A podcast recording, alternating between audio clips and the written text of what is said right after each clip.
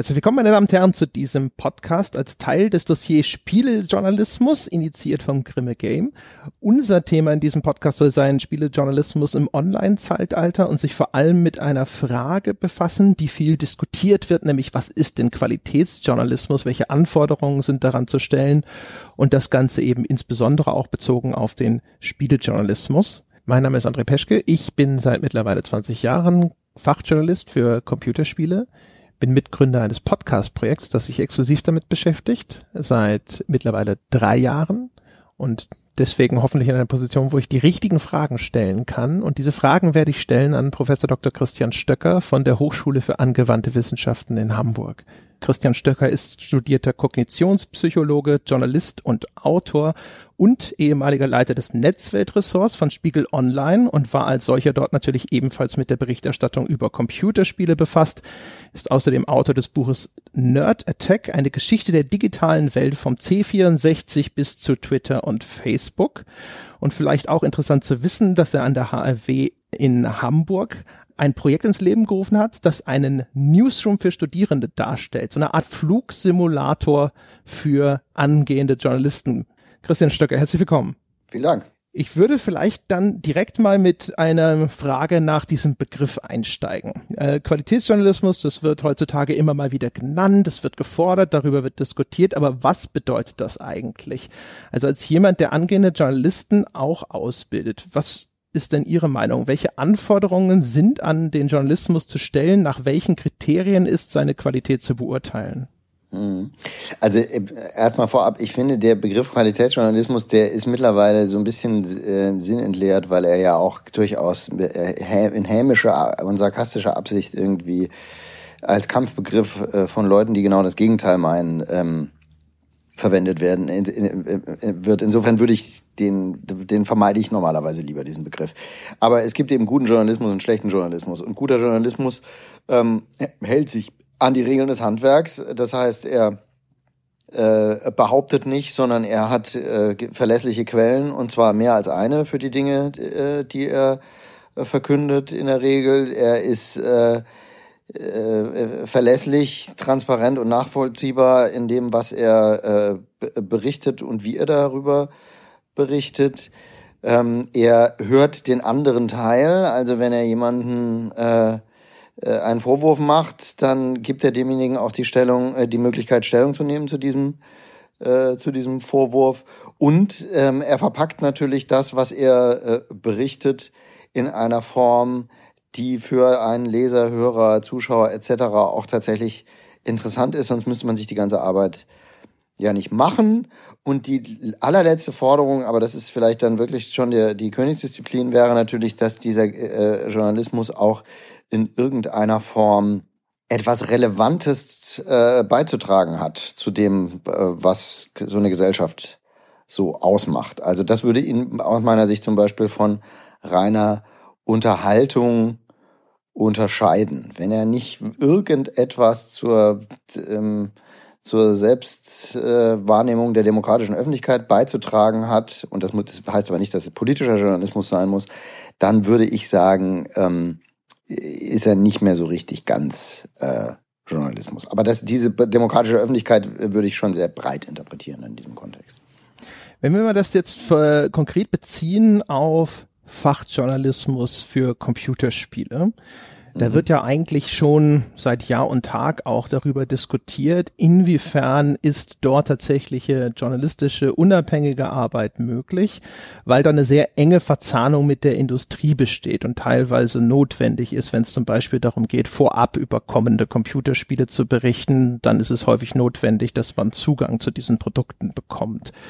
Ähm, mhm. Da wird immer so ein bisschen in Frage gestellt, wie weit Qualitätskriterien wie Transparenz oder Unabhängigkeit überhaupt in einem ausreichenden Maße herstellbar sind. Sind das legitime Befürchtungen? Das, ich glaube, dass das legitime Befürchtungen sind, die äh, aber nicht nur den Computerspieljournalismus betreffen, sondern eigentlich jede, jede Art von Fachjournalismus. Ja? Egal, ob es da um Zigarren geht, um Uhren, um Jagd, äh, um Autos oder um Reisen immer wenn der Gegenstand der Berichterstattung sehr klar eingegrenzt ist und im Endeffekt irgendwas mit kommerziell vermarkteten Produkten zu tun hat, besteht die gerade die äh, gerade beschriebene Gefahr einer zu großen Nähe und der, der Möglichkeit der Beeinflussung etc. Das hat nicht nur damit zu tun, dass man vorab Exemplare haben will oder wie gesagt, wenn es um Reisejournalismus geht, irgendwie sich auf Reisen einladen lässt oder zum, im Autojournalismus sich irgendwie nach Mallorca einladen lässt, um dort den neuen XY Probe zu fahren. Ähm, sondern es geht auch gerade also im zumindest im kommerziell äh, finanzierten Journalismus natürlich darum, dass die Werbeplätze, die solche Publikationen anzubieten haben, in der Regel gebucht werden von den Firmen, deren Produkte auch gleichzeitig Gegenstand der Berichterstattung sind. Also in einer Autozeitschrift findet man eher keine Videospielwerbung und in einer Computerspielzeitschrift findet man eher selten Autowerbung.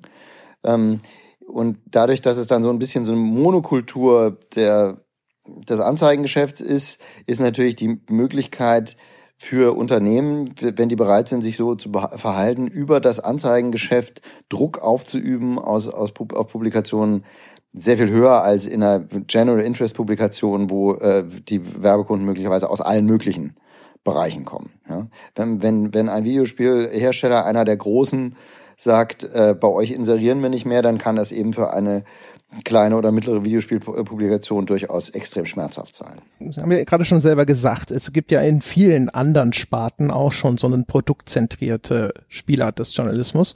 Ähm, wenn man sich das anschaut, kann man da vielleicht aus der Historie Dinge ableiten. Also entweder es gibt hier schon eine Art Best Practice, um Strukturen einzuziehen, die journalistische Qualitätsstandards garantieren helfen. Oder zum anderen, dass man sagt, wenn man sich das anschaut, wie das in anderen Bereichen abgelaufen ist, dann steuert das immer auf einen Punkt zu, der mit den klassischen Vorstellungen von Journalismus nicht mehr viel zu tun hat. Ja, ich glaube schon, dass es Methoden gibt, dieses, äh, dieses Problem zumindest einzuschränken. Also Einmal kann man natürlich als Redaktion sagen, äh, es gibt bestimmte Dinge, die machen wir nicht mit. Äh, und wenn der Pressesprecher anruft und ähm, rummeckert, dann sagen wir freundlich, ja, vielen Dank äh, äh, für die äh, für den Blickwinkel, aber äh, wir sehen das anders und wir werden das auch in Zukunft anders machen. Ähm, natürlich, wie gesagt, immer mit dem Risiko, dass man dann auch irgendwo nicht berücksichtigt wird oder irgendwelche Anzeigen wegfallen etc. Ähm, das wiederum, wenn man das konsequent macht und verfolgt, dann wird das, glaube ich, früher oder später auch das Publikum honorieren. Ja? Also ich glaube schon, dass ein, eine, eine, gerade im Bereich Videospiele, Computerspiele ist ja auch die Leserschaft extrem gut oder das Publikum extrem gut informiert oft und extrem intensiv interessiert an äh, Detailinformationen über alle möglichen Dinge und weiß sehr viel. Und ähm, auch das Misstrauen sozusagen gegenüber dem, äh, dem Medium möglicherweise, dass da, da wird nicht alles ganz äh, äh, sauber läuft, durchaus ausgeprägt. Das heißt, jemand, der äh, eine Publikation oder ein Verlagshaus, der, mit dem es gelingt, den Ruf zu erwerben, wir sind äh, integer und unbestechlich, der wird wahrscheinlich als Marke in so einem Markt einen Vorteil haben. Das gilt übrigens für den Journalismus im, ganz im Allgemeinen auch. Ja, also eine eine Zeitung oder ein Magazin, die oder das als käuflich gilt, ähm, wird im Zweifelsfall früher oder später die, seine Leserschaft verlieren.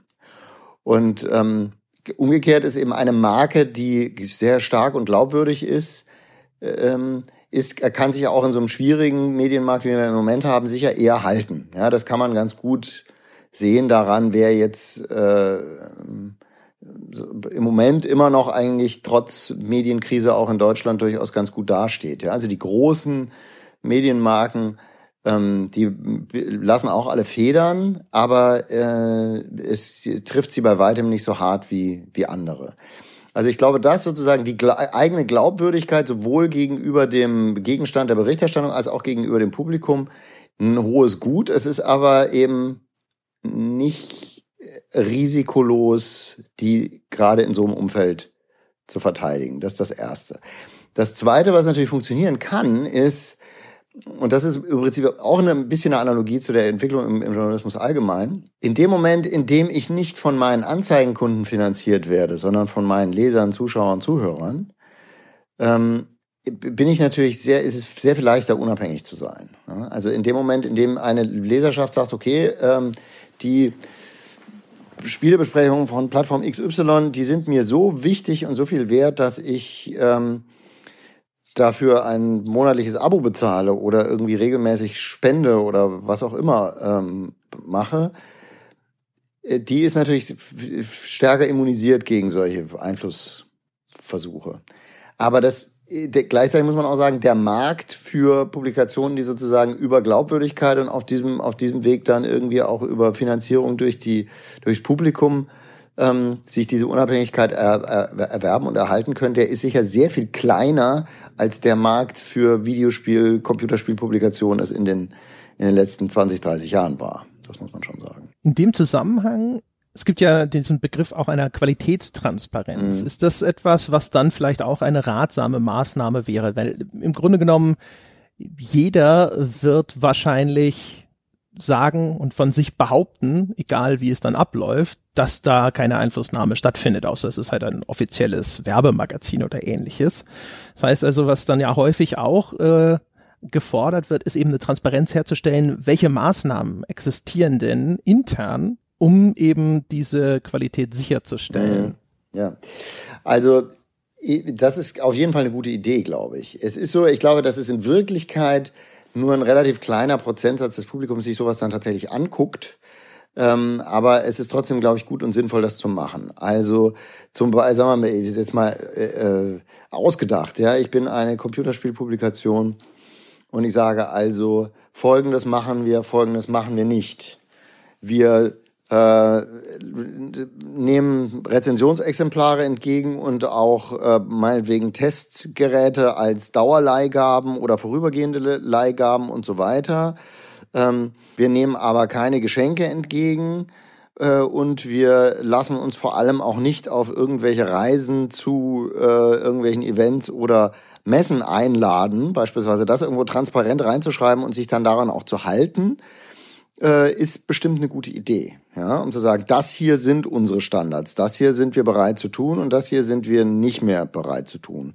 Ist sicher äh, ein Weg, das ist ja übrigens auch ein Weg, den auch wiederum ähm, durchaus Mainstream-Publikationen jetzt einschlagen. Denn auch die machen ja Produktrezensionen und da steht dann unter Umständen auch in, in dem Artikel ein Kasten drin, in dem drin steht, also wir haben das Rezensionsexemplar für hm, hm, hm, bekommen oder vielleicht auch der freie Autor, der diesen Reisebericht geschrieben hat, äh, wurde von dem Unternehmen äh, auf die Reise eingeladen. Ja, das, äh, also diese Art von Transparenz herzustellen ist immer eine gute Idee. Es ist die Frage sozusagen, ab welchem Punkt das dann umschlägt in, naja gut, wenn ihr euch eh schmieren lasst, dann glaube ich euch auch kein Wort.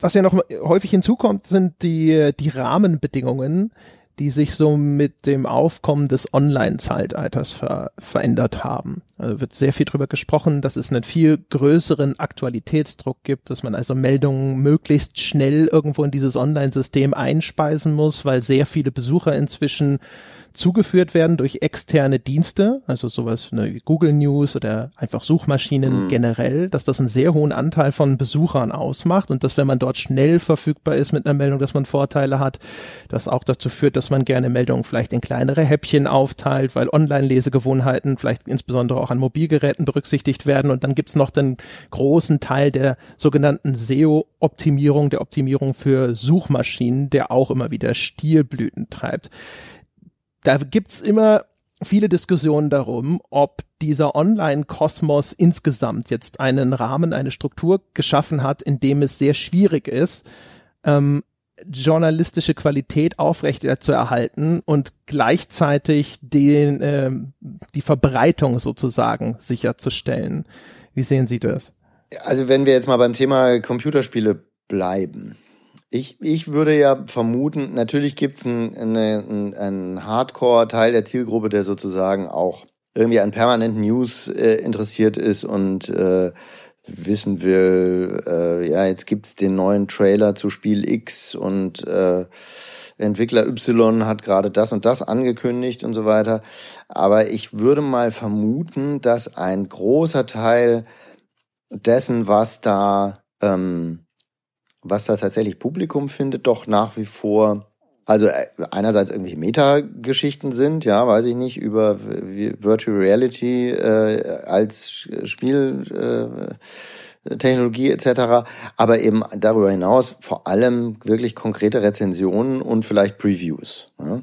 Also das Produkt mit den Augen des äh, Fachredakteurs oder Fachjournalisten angeschaut und das irgendwie so aufgeschrieben oder dargestellt, dass das mir als potenziellem Käufer irgendwie äh, vielleicht auch, wenn ich mir das Spiel gar nicht kaufen will, irgendwie Genuss bereitet oder mich interessiert. Gerade bei dem Thema, glaube ich, da ist sicher, da spielt Suchmaschinenoptimierung sicher eine Rolle. Ja? Ich will natürlich, dass die Leute irgendwie meine Rezension zu Spiel X finden und nicht die von jemand anderem. Aber ich glaube eigentlich gerade da sollte Tempo gar nicht so eine große Rolle spielen. Natürlich muss ich irgendwie probieren, meine Rezension fertig zu haben, wenn das Spiel rauskommt oder kurz danach.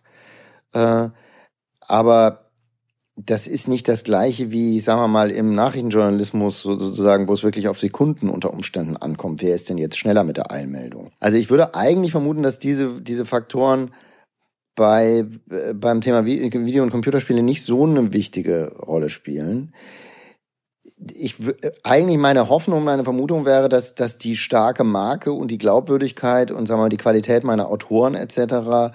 da mittelfristig für ein Publikum, das sich wirklich dafür interessiert, wichtiger sind. Aber gleichzeitig muss man natürlich sagen, dass das Internet als Transportmedium für Journalismus hat es allen, die mit Journalismus Geld verdienen oder Geld verdienen wollen, schwerer gemacht. Äh, gar nicht primär jetzt nur wegen der Beschleunigung, die spielt dabei sicher auch eine gewisse Rolle. Aber Live-Berichterstattung gab es im Fernsehen und im Radio früher schon auch. Ähm, sondern eher würde ich sagen, dadurch, dass, dass so eine gigantische Menge an zusätzlichen Werbeplätzen dazugekommen ist, ja, und jede einzelne von mehreren Milliarden Google-Suchen pro Tag eben eine neue Seite für äh, für Anzeigenschaltungen erzeugt und jeder Seitenaufruf in einem Social Network äh, eine neue Seite für Anzeigenschaltungen erzeugt. Das heißt, der Markt äh, für Werbung im Internet beherbergt im, Mittel, im Moment vor allem zwei, im, im, im, im Westen zwei gigantische Player, nämlich Google und Facebook und seine Töchter.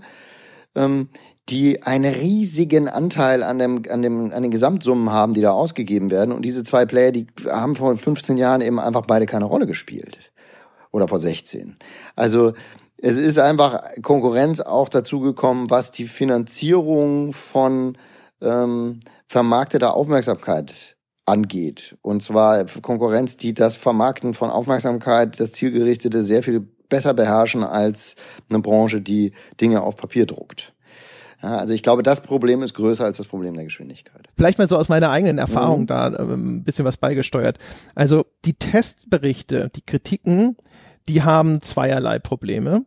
Das eine ist ein ökonomisches. Ein Computerspiel ist relativ lang genau, häufig. Ja, ja, das ist so. 10, 20, 40, 80 Stunden kann das dauern, ja, wenn man das wirklich bis zum Ende sehen will.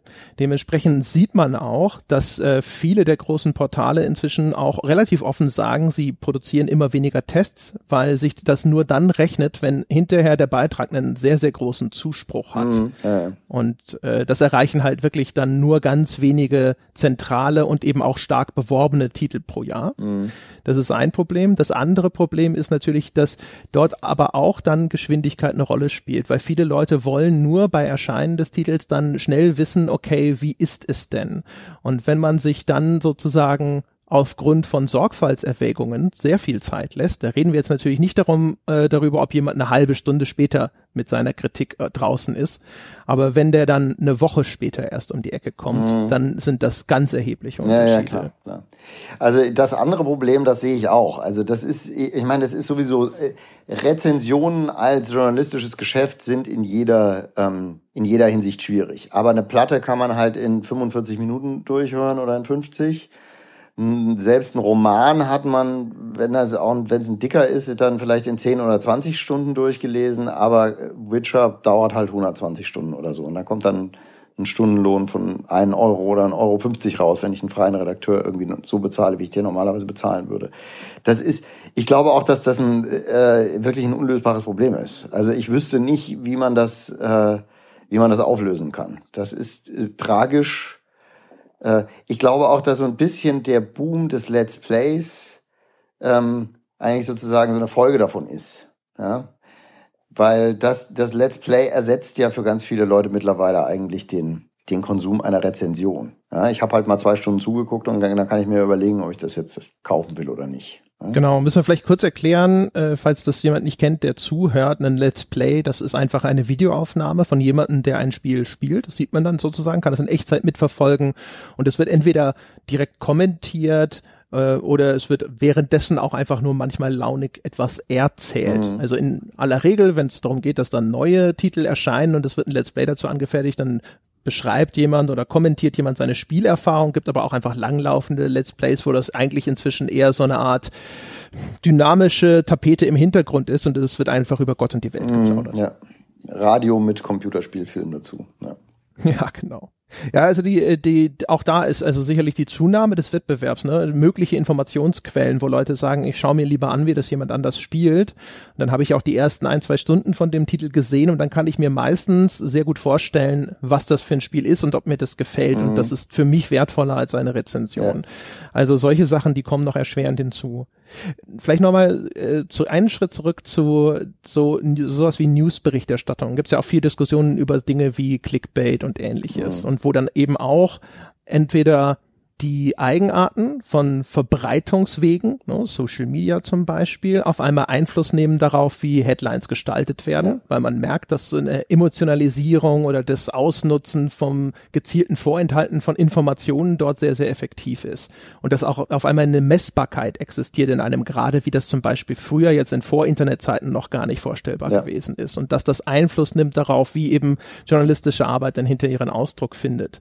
Gibt es da inzwischen, also wenn Sie Studenten unterrichten, wie man dann hinterher dann, wenn das Werk fertig ist, auch eine Reichweite herstellt. Wie läuft man auf diesem Grad dann entlang zwischen, ich möchte das so verpacken, dass es hinterher auch Interesse weckt, aber gleichzeitig möchte ich eben seriös bleiben? Ja, das ist tatsächlich einer der Gründe, warum wir dieser Studiengang nicht da machen. Der heißt digitale Kommunikation und was die Leute darin tun, ist ähm, eben im Live-Betrieb ein digitales Magazin befüllen, aber eben ohne äh, kommerziellen Druck, weil sie sind ja Studierende, die sozusagen deren die Prüfungsleistungen erbringen im Rahmen dessen, was sie da tun und nicht die Reichweite erzielen müssen, um äh, ihren Lebensunterhalt zu verdienen sozusagen. Gleichzeitig ist es so, dass sie, weil sie alle diese Mechanismen verstehen sollen, eben auch lernen und das auch tun in der, in der Praxis von Anfang an, das, was sie journalistisch auf anderen Kanälen machen, auch bei Facebook und Twitter und äh, Instagram aktuell äh, zu vermarkten. Also entsprechende Posts zu machen, die der jeweiligen Plattform angemessen sind und so weiter und so weiter. Und das machen wir genau aus dem Grund, um auf die Frage zurückzukommen, weil es da keine äh, allgemeingültige goldene Regel gibt, sondern weil wie weit kann ich in einer Überschrift gehen, wie weit kann ich in einem Tweet, in einem Facebook-Post gehen, was ist noch meiner Geschichte angemessen, was ist übergeigt, was ist einfach komplett falsch, was ist irreführend. Ähm, das kann ich sozusagen nur anhand von vielen, glaube ich, nur anhand von vielen selbst durchlebten Beispielen irgendwie äh, mir aneignen, welches Koordinatensystem da angemessen ist. Ich glaube, das, das ist ein, eins der ganz großen Themen für den Journalismus der Zukunft. Es ist ja auch kein ganz neues Thema, denn natürlich ist auch die, die Boulevardschlagzeile sagen wir mal, in der Bildzeitung der 70er Jahre was immer was anderes gewesen als die Schlagzeile zu, zu vielleicht zur gleichen Nachricht der, der FAZ. Ja, nur ähm, jetzt gibt es noch mehr Rahmenbedingungen, die noch auf ganz, ganz andere Art und Weise äh, da, da mitspielen bei der Frage, was kriegt denn Reichweite? Und da ist natürlich im Moment auch, das ist auch was, was wir unseren Studierenden natürlich dann auf einer anderen Ebene beibringen, natürlich auch durchaus eine unheilvolle äh, Dynamik am Start, weil wenn man jetzt mal Facebook als Beispiel nimmt, es ist eben nachgewiesen, in diversen Studien nachgewiesen, dass äh, maximal emotionalisierende Inhalte auch das meiste Engagement erzeugen, also sprich äh, Likes, äh, Shares und Kommentare. Also wenn der Nutzer aktiv mit dem äh, Inhalt interagiert in irgendeiner Weise.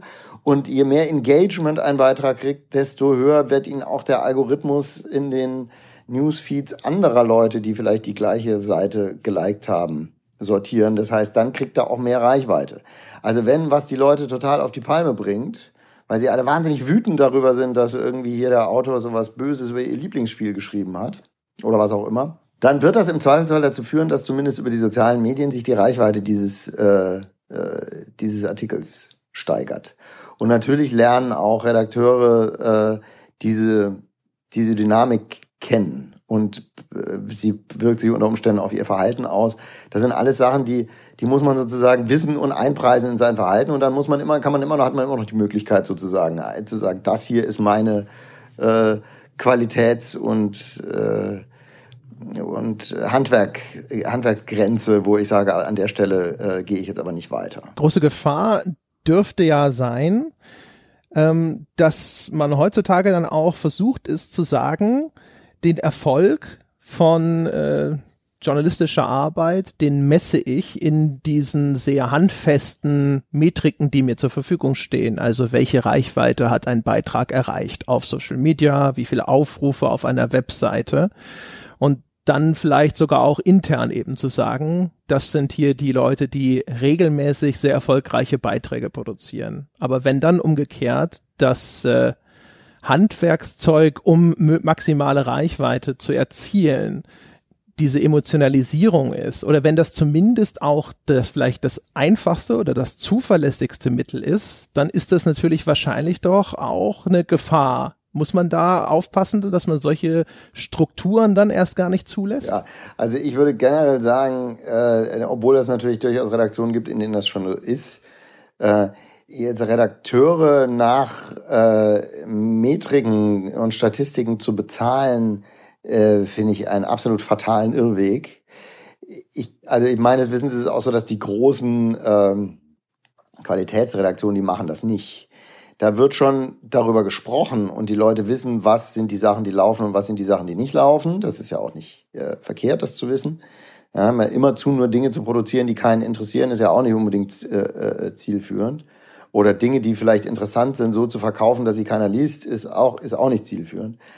Aber äh, umgekehrt zu sagen, äh, es wird derjenige belohnt, der, der möglichst viel äh, äh, Traffic erzeugt, und zwar egal, was das für ein Traffic ist und wie die Qualität davon ist, äh, das ist auf jeden Fall ein Schritt in die falsche Richtung. Man muss allerdings sagen, es sind auch nicht Daten und Metriken sind nicht gleich Daten und Metriken.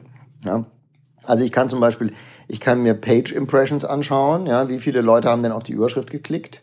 Ähm, ich kann mir aber auch äh, Visits angucken, wie viele Leute kommen denn eigentlich auf meine Seite äh, ich kann mir äh, angucken, wie viele Leute kommen immer wieder und regelmäßig auf meine Seite. Also wer sind, wie viele tatsächlich treue Leser habe ich denn? Vielleicht sind das ganz andere Leute als die, die irgendwie immer nur über die Suchmaschine kommen, auf eine Überschrift klicken und dann wieder weg sind. Und vielleicht sind die für mich tatsächlich sowohl als Publikation als auch für meine Werbekunden viel interessanter. Und ich kann mir auch ganz andere Metriken angucken, zum Beispiel nicht äh, die Page Impression, sondern die Verweildauer. Ja? Haben die Leute den Artikel nur aufgemacht oder haben sie ihn auch zu Ende gelesen? Wie viel Prozent des Artikels werden denn im Schnitt gelesen oder springen die Leute immer schon nach drei Zeilen wieder ab? Machen die Leute nur den Text auf, klicken durch die Fotostrecke mit den Screenshots und sind sofort wieder weg? Oder sind sie zehn Minuten da, weil sie in aller Akribie von oben bis unten diese fein feuilletonistisch durchgeschriebene Rezension äh, gelesen haben? Welche Leute sind dann das, sind das meine treuesten Leser, die vielleicht meine Rezensionen tatsächlich bis zu Ende lesen. Das sind vielleicht weniger, die sind aber vielleicht viel wertvoller, die sind vielleicht auch für einen Werbekunden eine viel interessantere Zielgruppe etc. etc. Also man kann schon mit Metrik noch ein bisschen mehr machen als irgendwie Daumen hoch, Daumen runter und ähm, wer viele Klicks generiert, kriegt, kriegt, kriegt das beste Gehalt. Wie gut ist das Verständnis von Metriken in dieser Hinsicht überhaupt? Also die Gefahr ist ja immer, dass man erstens nicht genau versteht, wie so ein äh, Messpunkt überhaupt zustande kommt. Was ist das überhaupt? Und deswegen falsche Entscheidungen trifft. Oder aber eben auch, ähm, dass man sich zu sehr daran klammert, weil es diese, zumindest diese Anmutung einer faktischen Sicherheit bietet, dass man jetzt nicht aus dem Bauch raus über Themen entscheidet, sondern man sagt, guck mal, hier haben wir endlich eine eher faktische, eine objektive Datengrundlage, nach der wir steuern können. Naja, also der, das Anspruch, der Anspruch einer journalistischen Re Redaktion, gerade einer Fachredaktion, ist ja erstmal, ähm, wir wissen es ein bisschen besser als unser Publikum. Und deshalb äh, machen wir diesen Job. Ja? Wir geben Ratschläge, also gerade jemand, der Rezensionen schreibt, der tut das ja deshalb, weil er der Meinung ist, dass seine Meinung ähm, vielleicht für, auch für andere von Relevanz und Interesse sein sollte.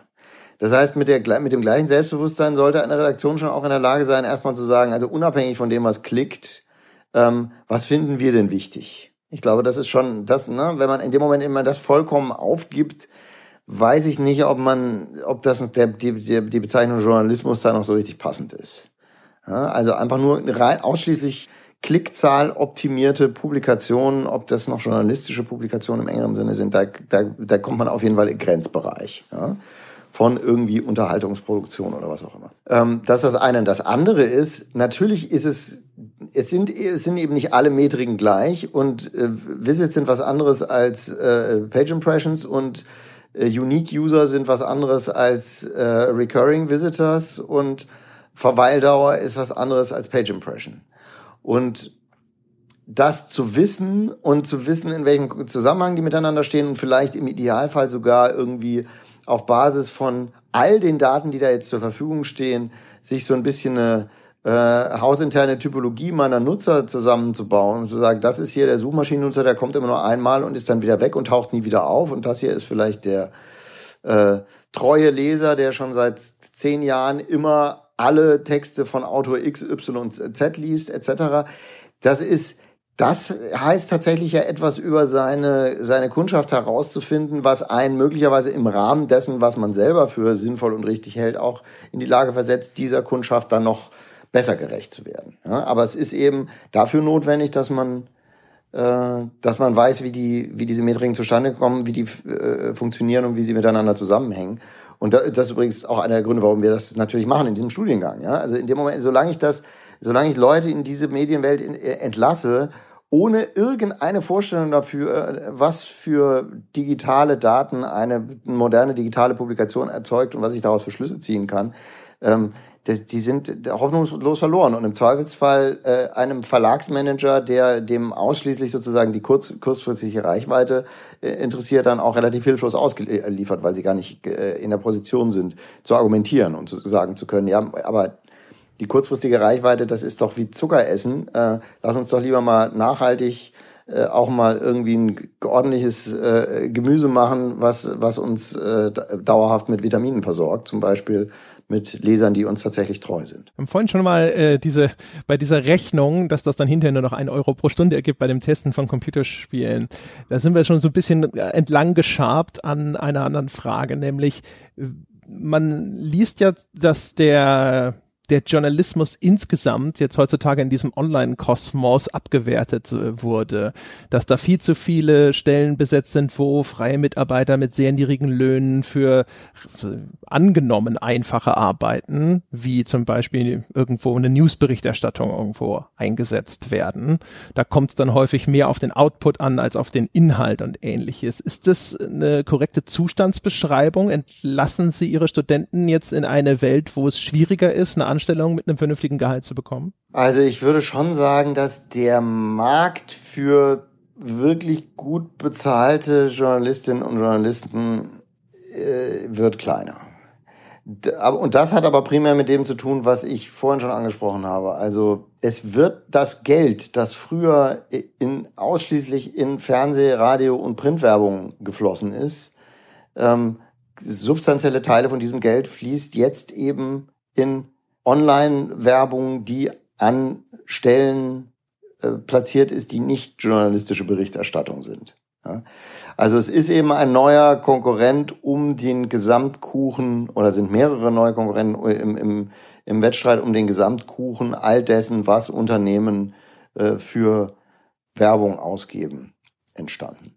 Und das kann man nicht verleugnen. Das ist der, das ist der Kern der Krise. Äh, gleichzeitig glaube ich, also ich würde jetzt nicht Journalistinnen und Journalisten ausbilden, wenn ich nicht dran glauben würde, dass es, dass dieser Beruf weiterhin notwendig ist und dass es auch weiterhin Möglichkeiten gibt, äh, dass die ihr Geld verdienen. Ich glaube auch, dass zum Teil zumindest es gibt es neue Modelle, es kommen neue neue Varianten und Möglichkeiten dazu. Also zu Podcasts beispielsweise sind ein äh, ein echtes Boomgeschäft im Moment. Die werden anders werbefinanziert als äh, traditionelles, äh, traditionelle journalistische Produkte werbefinanziert werden, nämlich indem meinetwegen die Sprecherin oder der Sprecher selbst tatsächlich dann mal irgendwie die, äh, die Anzeige, den Anzeigentext des ein, äh, einen Werbekunden vorliest oder womöglich sogar irgendwie sich selbst eine Formulierung dafür ausdenkt, wie er da auf diesen Werbekunden jetzt nochmal verweist. Aber das ist dann eben sehr, sehr transparent und für den Hörer auch vollkommen klar als Werbeblock zu erkennen und schmälert deswegen nicht notwendigerweise irgendwie die Unabhängigkeit und die, und die Qualität des journalistischen Angebots. Und so, ich glaube, in der Richtung, also es gibt alle möglichen Entwicklungen, auch was sozusagen die Bereitschaft tatsächlich online für Nachrichten oder für Informationen zu zahlen und so weiter angeht. Es gibt schon Entwicklungen, die, die einen da ganz hoffnungsvoll äh, machen können. Und wenn man in die USA guckt zum Beispiel, also die, die New York Times und die Washington Post zumindest, die sind im Moment digital äh, erfolgreicher, als sie sich selbst äh, zu, in ihren kühnsten Träumen ausgemalt hätten von vor ein paar Jahren, was sie unter anderem wahrscheinlich Donald Trump zu verdanken haben. Aber die Leute merken schon, dass äh, eine Welt, in der sie keine verlässlichen Informationen mehr kriegen, jetzt keine schönere und angenehmere Welt ist. Und es gibt auch andere Möglichkeiten, Journalismus zu finanzieren, als ihn mit äh, Kleinanzeigen und äh, Kinowerbung äh, und Kreuzworträtseln zusammen auf Papier zu drucken und zu den Leuten nach Hause zu fahren. Und äh, ich glaube, das zeigt sich gerade, aber der Markt für Leute, die in dieser Branche arbeiten, wird in der nächsten Zeit auf jeden Fall eher kleiner sein, als er 1985 war, das würde ich schon sagen. Da haben wir ja schon halb sozusagen noch den Abschluss gemacht, nämlich den Blick in die Zukunft. Mhm. Ist das äh, sozusagen für ein hochwertiges journalistisches Angebot, nennen wir es jetzt mal so, ist das die Zukunft, dass man eben sagen muss, diejenigen, die das nutzen möchten, die müssen diese Bereitschaft wiederfinden, dafür selber Geld auszugeben, weil eben das reine, die reine Reichweitenfinanzierung über Werbung und so, das ist einfach, das bringt zu viele Fallstricke mit sich. Naja, ich glaube schon, dass eine Kombination möglich ist. Also man kann auch äh, in, in, in Deutschland im Moment äh, Online-Reichweiten, zumindest teilweise reichweitenfinanzierten äh, Journalismus machen, der trotzdem kein Schrott ist. Ja? Äh, da, das geht schon. Es ist nur äh, der Markt dafür ist wesentlich kleiner. Also nicht, wir kriegen, wenn da auf die Art und Weise wird man nicht, weiß ich nicht, 60, 70 äh, Regionalzeitungen finanzieren vermutlich. Dazu ist, kostet die eine Anzeige äh, oder der eine Werbeplatz dann einfach im Internet zu wenig. Und das heißt wiederum im Umkehrschluss, die, wenn die Leute verlässliche, auch be beispielsweise lokale, ähm, aber eben auch überregionale oder internationale äh, Berichterstattung oder eben auch verlässliche, wirklich unabhängige äh, Computer- und Videospielberichterstattung haben wollen, dann werden sie früher oder später vermutlich auch was dazu beitragen müssen.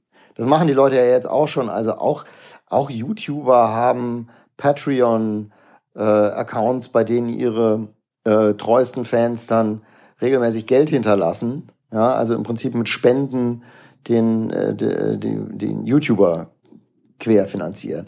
Ich, es wird gleichzeitig aber auch, glaube ich, eine, und das, da sehe ich jetzt auch nicht, dass das demnächst wieder verschwindet, einen großen Markt geben für was, was journalistisch mindestens eher im Graubereich ist. Ja? Also ähm, der Let's Player, der von Firma X eben nicht nur das Spiel zum Ausprobieren kriegt, sondern dafür vielleicht auch noch ein paar hundert oder ein paar tausend Euro, dass er das jetzt mal zwei Stunden spielt, weil er eine Wahnsinnsreichweite hat.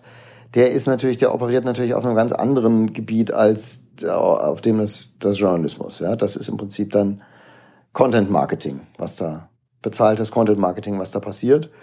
Und ähm, das wird als Konkurrent sozusagen sowohl um Geld als auch um Aufmerksamkeit, aber nicht notwendigerweise um Glaubwürdigkeit ähm, dem Journalismus, gerade was so Fachberichterstattung äh, angeht, durchaus jetzt erwachsen oder ist schon erwachsen. Ja, also im Moment, wenn man mit Leuten aus, dem, aus der Videospiel-PR redet, ähm, die sagen einem hinter vorgehaltener Hand dann sehr deutlich, naja, also ich, früher hätte ich es halt jemandem von der Fachpresse gegeben, heute gebe ich es äh, gebe fünf Let's Playern und das bringt meine, meiner Marke im Zweifelsfall wesentlich mehr. Ist es äh, quasi dann ein, vor allem wenn wir jetzt mal so rein so auf Reichweite und Werbefinanzierung schauen, mhm. ist das äh, ist es ein Wettbewerbsnachteil, wenn ich mich an journalistische Qualitätsstandards halte? Ja, es kommt darauf an, äh, Wettbewerb worum. Ne? Also wenn es, wenn es nur da, darum geht, mit, mit dem Reden über Videospiele Geld zu verdienen, ist es wahrscheinlich ein Wettbewerbsnachteil. Es war es aber schon immer. Also auch sonst ist sozusagen, wenn es nur darum geht, mit dem, mit der ähm, Vermarktung von Aufmerksamkeit äh, Geld zu verdienen, dann hat Journalismus schon immer einen Wettbewerbsnachteil, ja, weil Unterhaltung ist eben unterhaltsamer. Und deswegen ist es für Leute, die Unterhaltung machen, auch leichter, ähm, Aufmerksamkeit zu binden. Die Leute gucken auch nicht so lange Nachrichtensendungen, wie sie äh, Fernsehserien gucken. Äh, ja, also der, der Journalismus ist sozusagen mit einge, einem eingebauten Wettbewerbsnachteil versehen. Äh, äh, wenn, wenn, man, wenn man sozusagen nur von der Aufmerksamkeitsökonomie oder vom, vom äh, reinen Geldverdienen herguckt. Aber die Frage ist, ist der Wettbewerb nicht vielleicht ein anderer? Nämlich der Wettbewerb darum, ähm, die beste Information, die glaubwürdigste Information äh, zu liefern, das größte Vertrauen äh, zu genießen, etc. Und in dieser Arena ist qualitativ hochwertiger Journalismus natürlich in einem, hat einen gewaltigen Wettbewerbsvorteil. Ja? Jemand, der sagen kann, ich lasse mich nicht schmieren, ist natürlich jemand, der im Zweifelsfall ähm, eine höhere Glaubwürdigkeit genießt, als jemand, der sagt, ja, ja, naja, ich mache regelmäßig Kooperationen mit den großen äh, Publishern. Das, meine Damen und Herren, war Professor Dr. Christian Stöcker von der HAW Hamburg. Herr Stöcker, vielen Dank. Gerne, sehr gerne. Und das war unser Gespräch zum Thema Qualität und Spielejournalismus im Rahmen des Dossiers Spielejournalismus auf Grimme Game. Die weiteren Bestandteile des Dossiers, die finden Sie unter www.grimme-game.de. Vielen Dank fürs Zuhören und viel Spaß damit.